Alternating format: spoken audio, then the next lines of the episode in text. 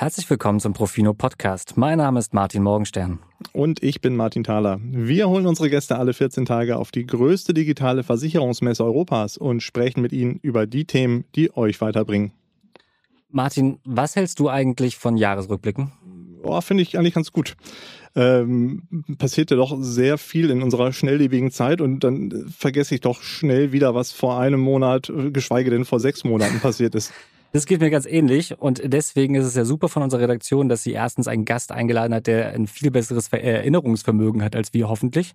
Toll, toll, toll. Richtig und mit dem wir über spannende Sachen reden können. Deswegen heiße ich heute herzlich willkommen Nikolas Vogt, Geschäftsführer der WBV-Gruppe. Hallo Nico.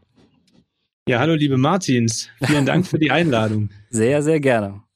Ähm, Nico, bevor wir uns den Jahren 2022 und 2023 widmen, also einen äh, Rückblick und einen Ausblick wagen, hm, würde mhm. ich mich gerne mal noch auf deiner Seite bewegen oder mit dir darüber sprechen, denn mir ist eine Sache ganz besonders aufgefallen, dass du äh, in der Rubrik über uns nicht das standardmäßige Prozedere äh, fährst, sondern ein Video von dir online gestellt hast, was mhm. erstmal cool ist und auf der anderen Seite sogar noch sehr privat und sehr persönlich über dich berichtet. Wie kamst du zu der Idee? Vielen Dank, dass dir gefallen hat auf unserer Website. Und es ist ja nicht nur über mich, sondern von jedem Mitarbeiter haben wir das gemacht. Mhm.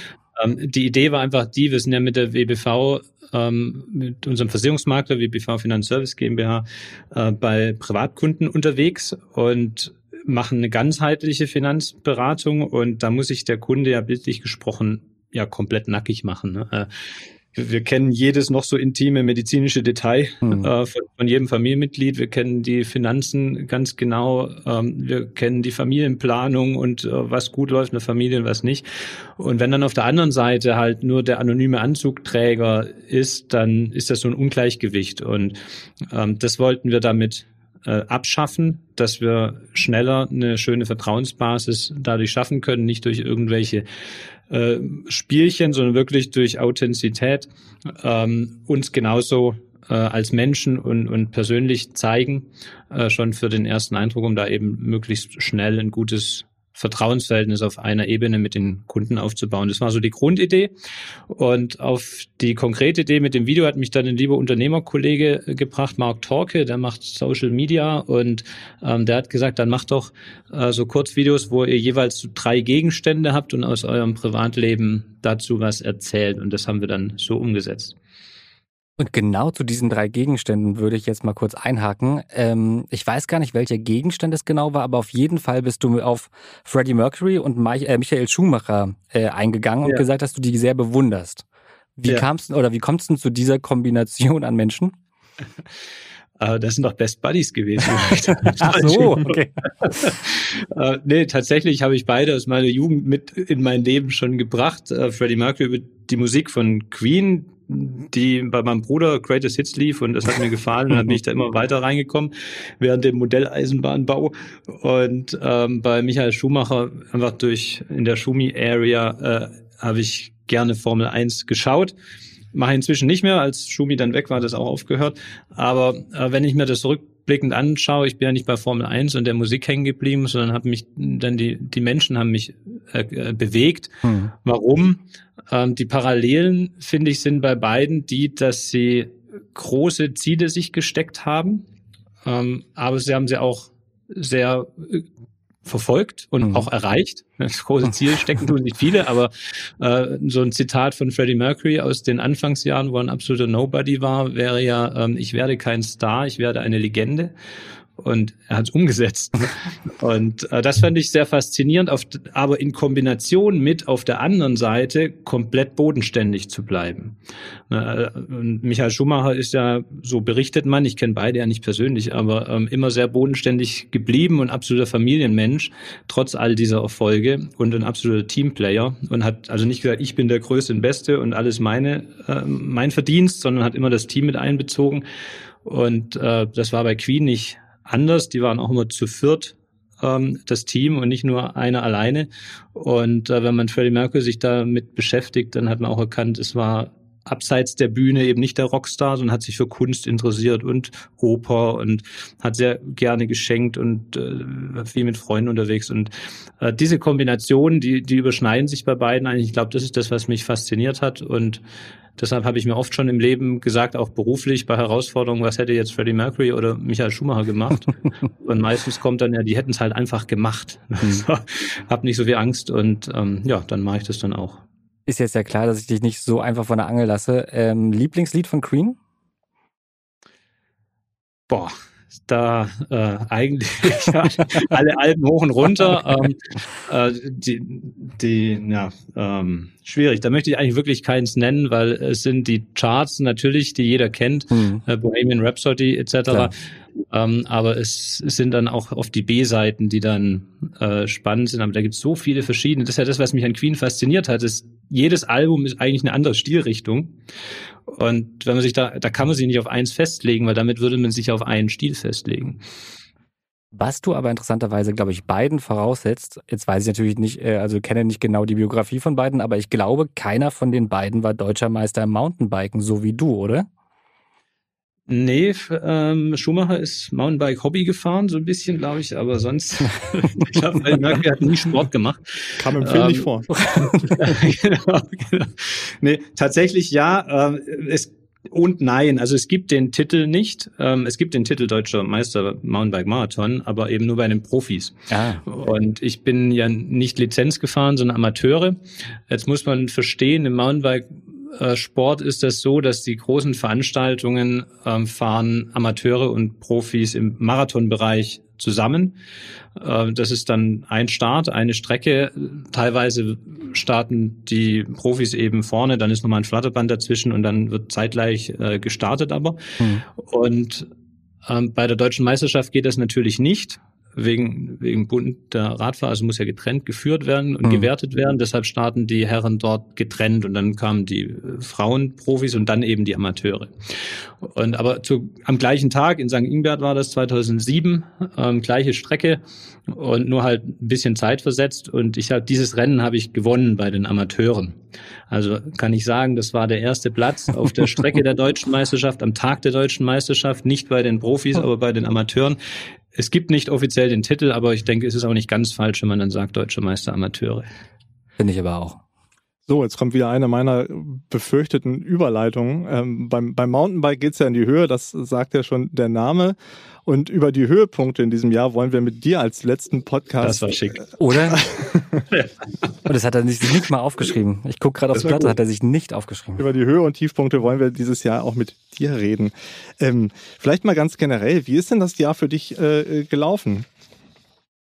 Bisher hervorragend. Noch ist nicht ganz um zum Zeitpunkt der Aufzeichnung, aber ich bin positiv, dass das hervorragend bleibt. Und ähm, wenn man sich jetzt, wenn du dir jetzt mal deine Branche anguckst, was mhm. ist dir da in Erinnerung geblieben? Also welches Ereignis sticht für dich heraus? Im Positiven, vielleicht auch im Negativen? Mhm.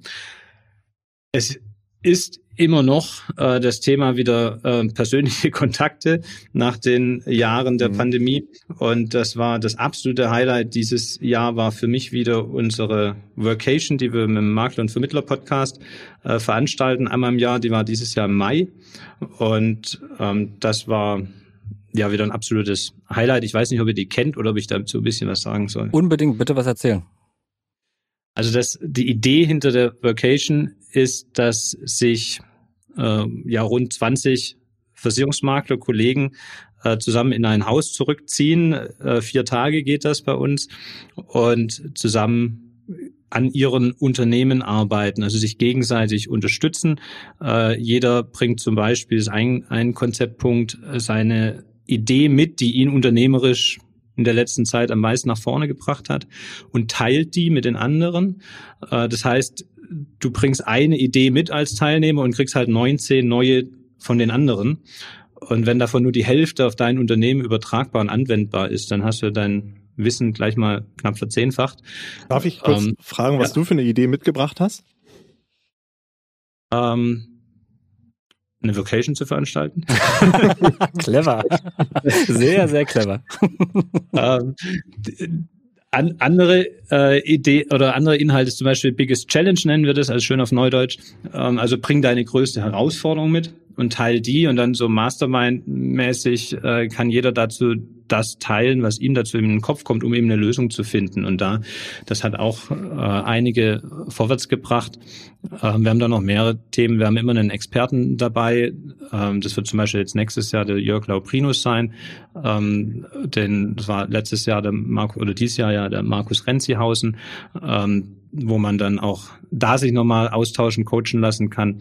Aber, aber das sind ganz tolle Dinge draußen entstanden. Ein Beispiel zum Beispiel der Kai Buczynski, der jetzt gerade auf der DKM dritten Platz gemacht hat beim Jungmakler Award, äh, ist auch seine Teilnahme aus der Vacation entstanden. Ich saß da noch mit ihm am PC, als er sich angemeldet hat und es ist dann natürlich toll zu verfolgen, wie diese Langfristwirkungen dann auch bei den einzelnen Teilnehmern dann äh, sind und deshalb ist das für mich ein absolutes Highlight.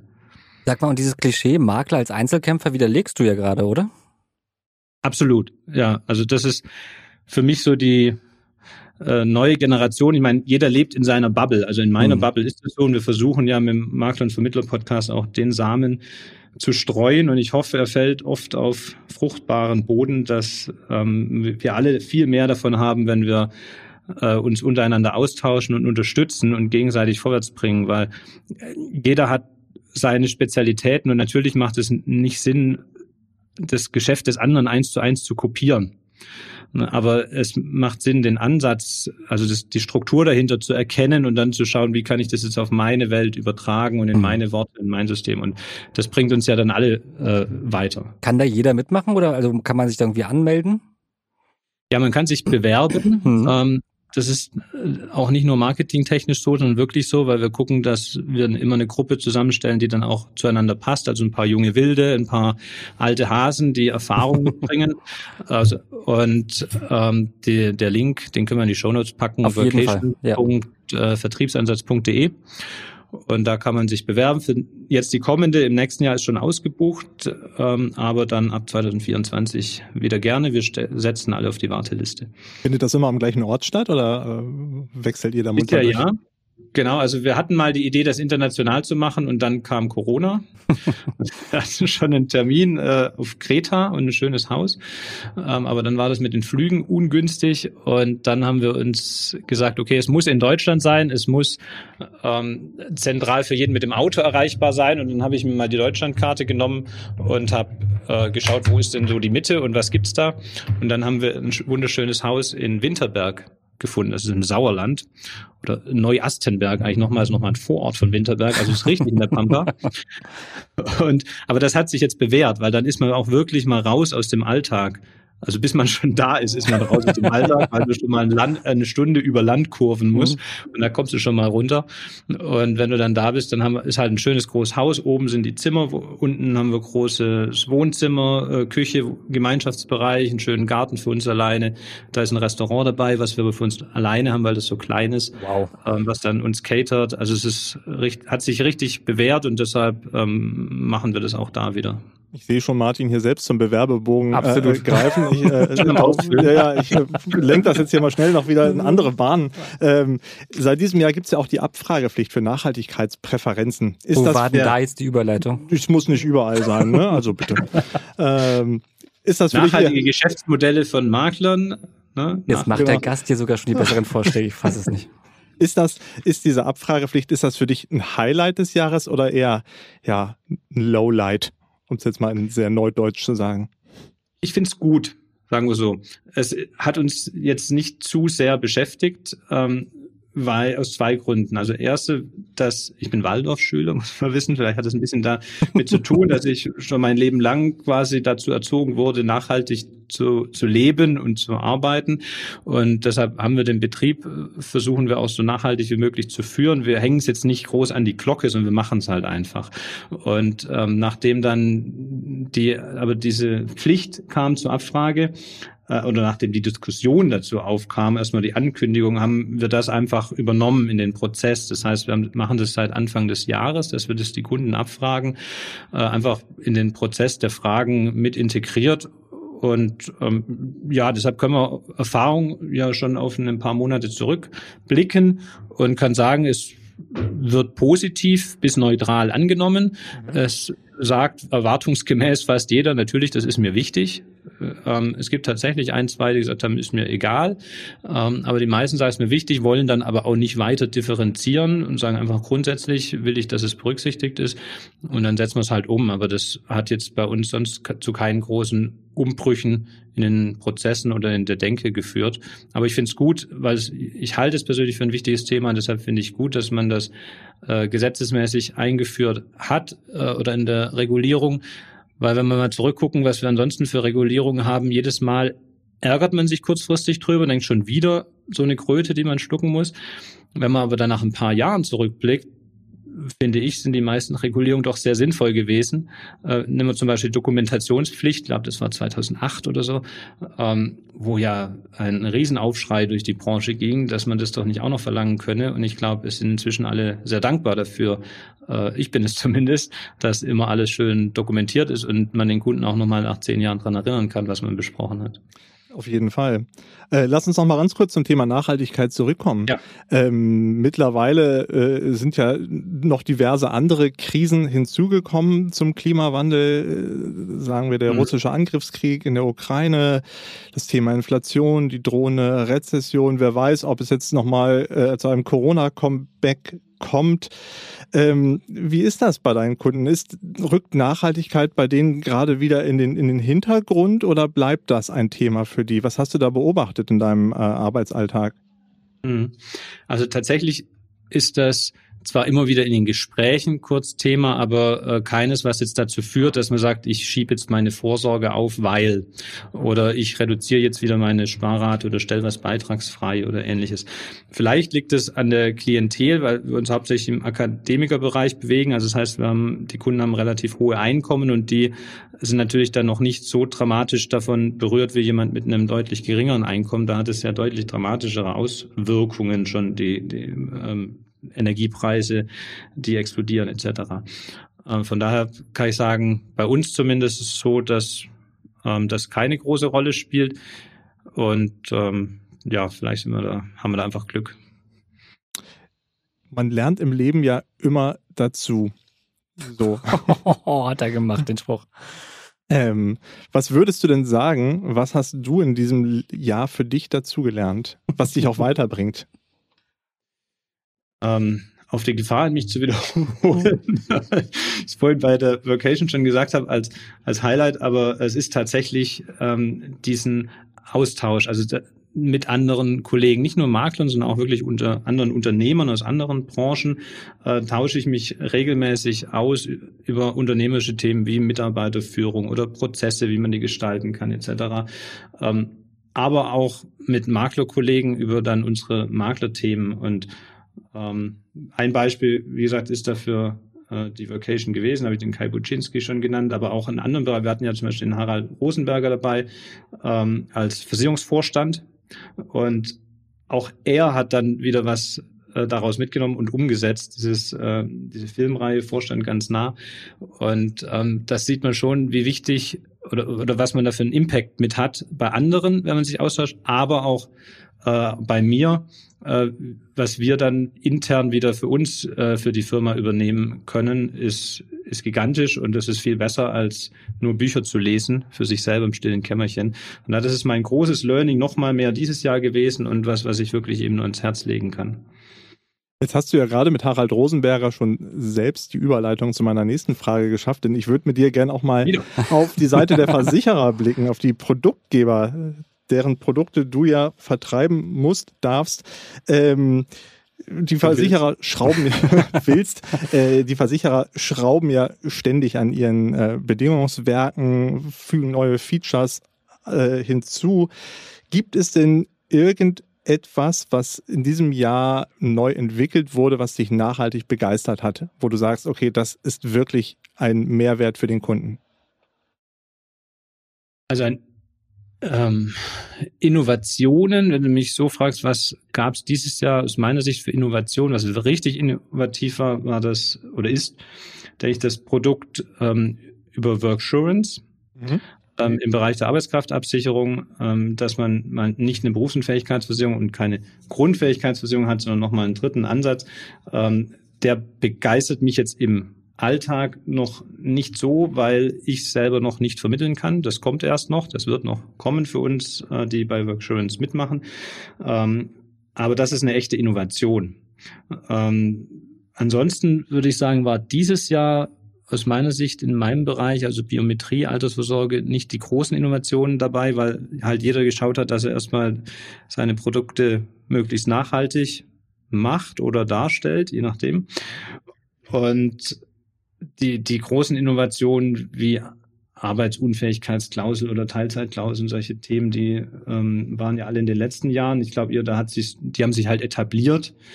Ähm, wo ich mir eher Innovation wünschen würde, ähm, was aber leider noch nicht da ist, ist das ganze Thema in meinem Bereich, das Thema Krankentagegeld. Ja. Das finde ich ist ein Bereich, der gehört wirklich mal reformiert, äh, wirklich. Ähm, äh, da ist die Qualität durch den Markt weg schlecht. Die Hallische hat ja erste Ansätze gemacht, ähm, aber da könnte mal mehr kommen. Und natürlich auch im Arbeitskraftbereich würde ich mir auch wünschen, äh, dass wir neben dem High-Performance-Produkt BU und dem dem Produkt Grundfähigkeit, was ja eigentlich gar nichts mit der Arbeitskraftabsicherung zu tun hat, wenn man es mal genau nimmt, weil es ja nicht den Bezug zum Beruf hat, ähm, doch noch vielleicht einen dritten Weg finden können, der bezahlbar ist äh, für Berufsgruppen, äh, die nicht zu meinem Klientel gehören, ähm, aber ähm, ja, in der Masse halt wichtig wären. Die Erwerbsunfähigkeitsversicherung, die reicht dir da nicht? Die ist vom, also zumindest wieder bei meinen Berufen, mit denen ich täglich zu tun habe, äh, kein vernünftiger Ansatz war. Oft ist es tatsächlich so, dass die Kunden sagen, ähm, ich brauche eigentlich keine BU, ich brauche eigentlich nur was, wenn gar nichts mehr geht, was dann zahlt. Ja, das Produkt gibt es, heißt Erwerbsunfähigkeitsversicherung. Ähm, in deiner Berufsgruppe kostet es allerdings mehr als eine BU. Und da, dann ist das Gespräch an der Stelle dann macht man halt wieder eine BU. Äh, weil in diesen günstigen Berufsgruppen ist äh, durch die Aufspaltung der vielen Berufsgruppen eben so ein ITler oder so ein Ingenieur, der ist halt in der BU günstiger als in der Erwerbsunfähigkeitsversicherung, weil es da nicht so viele Berufsgruppen gibt. Also fasse ich jetzt nochmal zusammen für alle Versicherungsvorstände, die uns zuhören, und da gibt es einige, wie mir gesagt wurde. wir brauchen in der Arbeitskraftabsicherung ein bezahlbares Produkt mit Berufsbezug. Mit Berufsbezug, genau. Ja. Gut, dann schalten wir uns nächstes Jahr nochmal zusammen und gucken, wer diesen Wunsch. Wer den Podcast gehört hat. Richtig. Genau, ähm, dann gucken wir doch schon mal aufs, aufs nächste Jahr. Ähm, was hast du dir da was konkret vorgenommen? Also, was ist dein Erfolgsrezept, damit 2023 genauso positiv läuft für dich wie 2022? Ja, also ähm, ich wiederhole mich, Achtung, ein drittes Mal, es kommt was Neues. Aber kurz die Wiederholung, ja, wir machen natürlich weiter mit dem Makler- und Vermittler-Podcast, äh, was ja jetzt erstmal keinen direkten Bezug zu mir als Versicherungsmakler, also für mein tägliches äh, Butter- und Brotgeschäft hat, wie ich Geld verdiene. Ähm, aber äh, was ich eben merke, dass es um drei Ecken herum. Es ist Energie, die du rausgibst an einer Stelle und dadurch kommt von woanders ähm, wieder Energie zurück. Wem das zu esoterisch ist, könnte es auch Netzwerk nennen, aber ähm, das werden wir natürlich weitermachen. Wir werden die Vocation nächstes Jahr wieder veranstalten und äh, dann nehme auch ich jedes Mal sehr viel mit. Und äh, was wir aber konkret machen, jetzt das Neue oder das, was wir heute noch nicht besprochen haben, dass wie wollen wir weiter wachsen äh, als WBV nächstes Jahr ist eben über Bestandszukauf. Mhm. Ähm, und ähm, das haben wir äh, gemacht letztes Jahr und dieses Jahr und das ist auf jeden Fall die Prio auch für nächstes Jahr ähm, Bestände äh, zu übernehmen und bei uns in die Prozesse zu integrieren, dass diese Kunden hervorragend äh, betreut sind und damit auch lange bei uns bleiben im Privatkundenbereich. Sag mal, du hast deine Klientel ein paar Mal angesprochen. War das ganz bewusste Auswahl, dass du gut situierte äh, Kunden haben möchtest und die gezielt angesprochen hast, oder war das ein Ergebnis des Zufalls? Es ist wahrscheinlich eher historisch gewachsen, weil wir es eigentlich nicht ausgewählt haben. Ich weiß, es dürfte ich jetzt nicht sagen. In der heutigen Zeit muss es ja immer eine spitze Zielgruppe sein, die man ganz äh, gezielt angesprochen hat. Jetzt haben wir halt die Situation, wir feiern dieses Jahr mit der WBV 50-Jähriges. Oh.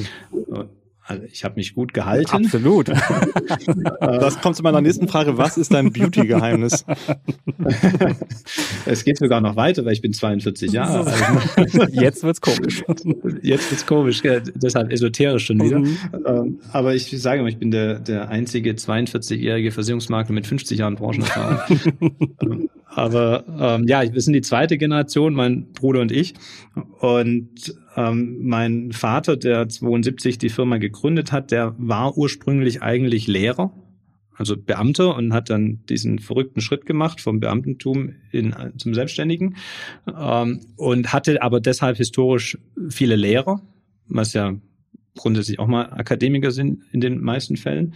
Und ich habe äh, bin ja auch erst einen anderen Weg gegangen und ähm, habe äh, BWL studiert in einem dualen Studium mit äh, der Robert Bosch GmbH, also im Industriebereich, ähm, habe aber dann dort meinen eigenen Kundenstamm aufgebaut. Als ich mir entschieden habe, äh, bei der WBV einzusteigen, habe ich immer gesagt, ich will gucken, dass ich das wirklich kann. Also ich muss es schaffen, mir einen eigenen Kundenstamm aufzubauen, von dem ich leben kann. Und wenn das geht, dann äh, werde ich mich final für den Weg entscheiden. Und daher habe ich da eben in meinem Umfeld natürlich die ersten Kunden gewonnen, was damit halt Akademiker waren in diesen Großkonzernen, ähm, hauptsächlich dann auch Ingenieure und BWLer, was ja eigentlich eine komische Mischung ist, aber weil ich halt beide Seiten kenne, kann ich beide auch gut und, und die Wirtschaftsingenieure dazwischen.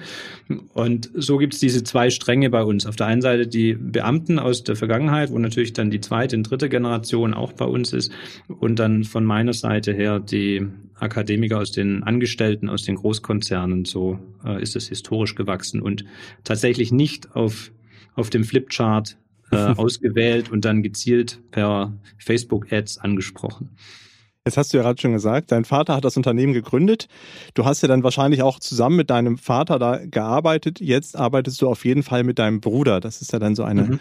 Vermischung von Familie und Beruf. Erleichtert das die Kommunikation, die Arbeit oder verkompliziert das das? Also weil, wenn ich an meine eigene Familie denke, da ich und mein Bruder sind jetzt nicht immer einer Meinung, mein Vater auch nicht, ähm, nimmt man dann den, den Streit aus der Firma mit nach Hause? Also wie, wie schafft man da die Trennung? Mhm. Also klar, inzwischen würde ich sagen, klares, oder würde ich nicht sagen, sondern sage ich klares Ja. Äh, ja, es erleichtert die Arbeit unglaublich, weil man natürlich eine absolute, also 120 Prozent Vertrauen äh, habe zu meinem Bruder. Ähm, ich weiß, dass er die gleichen Ziele verfolgt und ähm, da, das brauche ich niemals irgendeinen Zweifel dran haben, dass äh, vielleicht was anders gemacht würde, in eine andere Richtung gearbeitet würde, als das besprochen ist und als ich das wollen würde. Das war in den Anfängen natürlich müssen sich muss sich so eine Beziehung immer einschleifen, weil man kommt ja aus dem gleichen Spielzimmer, äh wo man sich auch gekappelt hat äh, um die Playmobil-Männchen oder so und dann plötzlich arbeitet man zusammen. Und ähm, das musste sich am Anfang schon einschleifen. Da gibt es auch die ein oder andere Reiberei, wobei ich glaube, dass es die vielleicht auch geben sollte, wenn es äh, nicht verwandte Familien oder nicht verwandte äh, Personen in eine Firma kommen, zusammenarbeiten. Nur aus Höflichkeit macht man es vielleicht nicht, aber ob das dann unbedingt der bessere Weg ist, als dann mit offenem Visier die Themen zu klären, äh, sei dahingestellt. Aber wir konnten das natürlich dann machen und, und haben das gemacht. Ähm, und das waren am Anfang schon ein paar klärende Gespräche, die es mal brauchte in den Anfangsjahren. Aber äh, dann waren die, die Rollen klar verteilt. Wir haben eine klare Rollenaufteilung. Ich denke, das ist auch wichtig, unabhängig, ob man verwandt ist oder nicht. Äh, die, die, wir unterscheiden immer äh, nach Stefan Mehrath äh, nach Fachkraftmanagement, Unternehmeraufgaben äh, und in dem äh, Unternehmensführungsbereich übernimmt er die Managementaufgaben, also das Organisatorische, das Prozessuale und ich die Unternehmeraufgaben und damit wissen wir halt auch, wer ist für was zuständig und ähm, das funktioniert sehr gut. Und ähm, da wir kurz vor Weihnachten stehen, durfte ich mir diesmal sozusagen was wünschen. Und ich habe mir gewünscht, dass ich den letzten Part übernehmen darf, diesmal ausnahmsweise, und zwar dir drei Halbsätze stellen, die du beenden kannst. Mhm. Und zwar fange ich damit an. Vielen Dank. Muss ich die auch in einem Halbsatz beenden? Du kannst sogar mehrere Hauptsätze einander schmiegen, wenn du möchtest. Okay. Erste, meine beste Fahrradtour war. Das war meine Alpenüberquerung vor zwei Jahren. Das war nicht die erste, aber die einprägsamste, weil die von den höchsten Freudegefühlen bis hin zur Todesangst was ich da erlebt habe. äh, das erste Mal in meinem Leben wirklich, dass ich dachte, das war's dann. Ähm, es war es nicht, ich bin ja hier. ähm, aber das, ich möchte sie so nicht nochmal erleben, aber es war emotional sehr aufregend und es gab auch tolle Highlights dabei. Von daher war das sicher die, die mir am längsten in Erinnerung bleiben wird. Wo bist du rüber? Ähm, Nico und Namen. Ähm, Über einen hohen Berg. Punkt. Ja, Italien da. Ne, Oberstdorf bin ich gestartet. Ähm, und dann ging es die Heilbronner Hütte, Hütte und Heidelberger Hütte, ich weiß nicht, welche als erstes kommt, ich verwechsel die immer. Ähm, da, aber bei Ischgl und dann geht's hoch auf die Heilbronner Hütte, da war dann das Schlimme im Gewitter auf dem Berg auf 3000 Meter Steinwüste mit dem Fahrrad und so weiter. Oh. Ähm, und, ähm, dann ging's in das Tal bei Meran. Oh Gott, jetzt lacht man über mich, weil ich nicht weiß, wie das heißt, wo die vielen Äpfel wachsen. Und dann nochmal zum Eishof, übers Eisjöchel hoch. Auf der anderen Seite auch nochmal über den Berg. Also ich bin so ein bisschen zickzack gefahren und habe dann schlussendlich in Meran geendet und nicht klassisch am Gardasee. Äh, waren aber dann trotzdem sechs Etappen, weil ich wollte einfach die schönen Gipfel mitnehmen. Was mal schön und mal nicht so schön war. Das nicht so Schöne war jetzt die Gewittertour und äh, der, den Höhepunkt also nicht nur den, den geografischen, sondern was war bei dir so das absolute ja, Oberhighlight? Ja, die Highlights war die Landschaften, weil ich habe es ja wirklich danach ausgesucht. Da ist halt, ich nehme die tollen äh, Gipfel mit, mit den besonders reizvollen Landschaften. Und da gibt es einen, äh, es ist nicht der Pass selber, aber ein Aufstieg zum Pass auch, der wurde damals, äh, ich glaube, Erster Weltkrieg war das, in den Stein rein gesprengt an so einer äh, Schlucht. Da geht es ein mhm. paar, ich glaube, 200 Meter senkrecht runter. Und dann ist es eben so eine ja, 180 Grad, so eine halbe Höhle. Äh, man darf inzwischen auch nur noch schieben dort, weil da mal ein Mountainbiker abgestürzt ist, ein tödlich mhm. verunglückt. Und äh, das war zum Beispiel auch ein Highlight, das wirklich sehr eindrucksvoll war, wo man bei Regen nicht fahren darf und ich stand unten bei Regen und dachte, das darf jetzt nicht wahr sein. ähm, aber dann hat äh, der Fahrradgott ein Einsehen gehabt und es hat tatsächlich gerade aufgehört, als ich dann am Eingang der Schlucht war. So durfte ich dann auch durch hat dann oben auch wieder angefangen zu regnen. äh, dann habe ich mich in eine Hütte gesetzt und irgendwann Kaiserschmarrn gegessen. Ähm, aber ja, das Eisjöchel war auch toll, ist eine der höchsten fahrbaren Pässe und ich bin den, konnte den komplett runterfahren.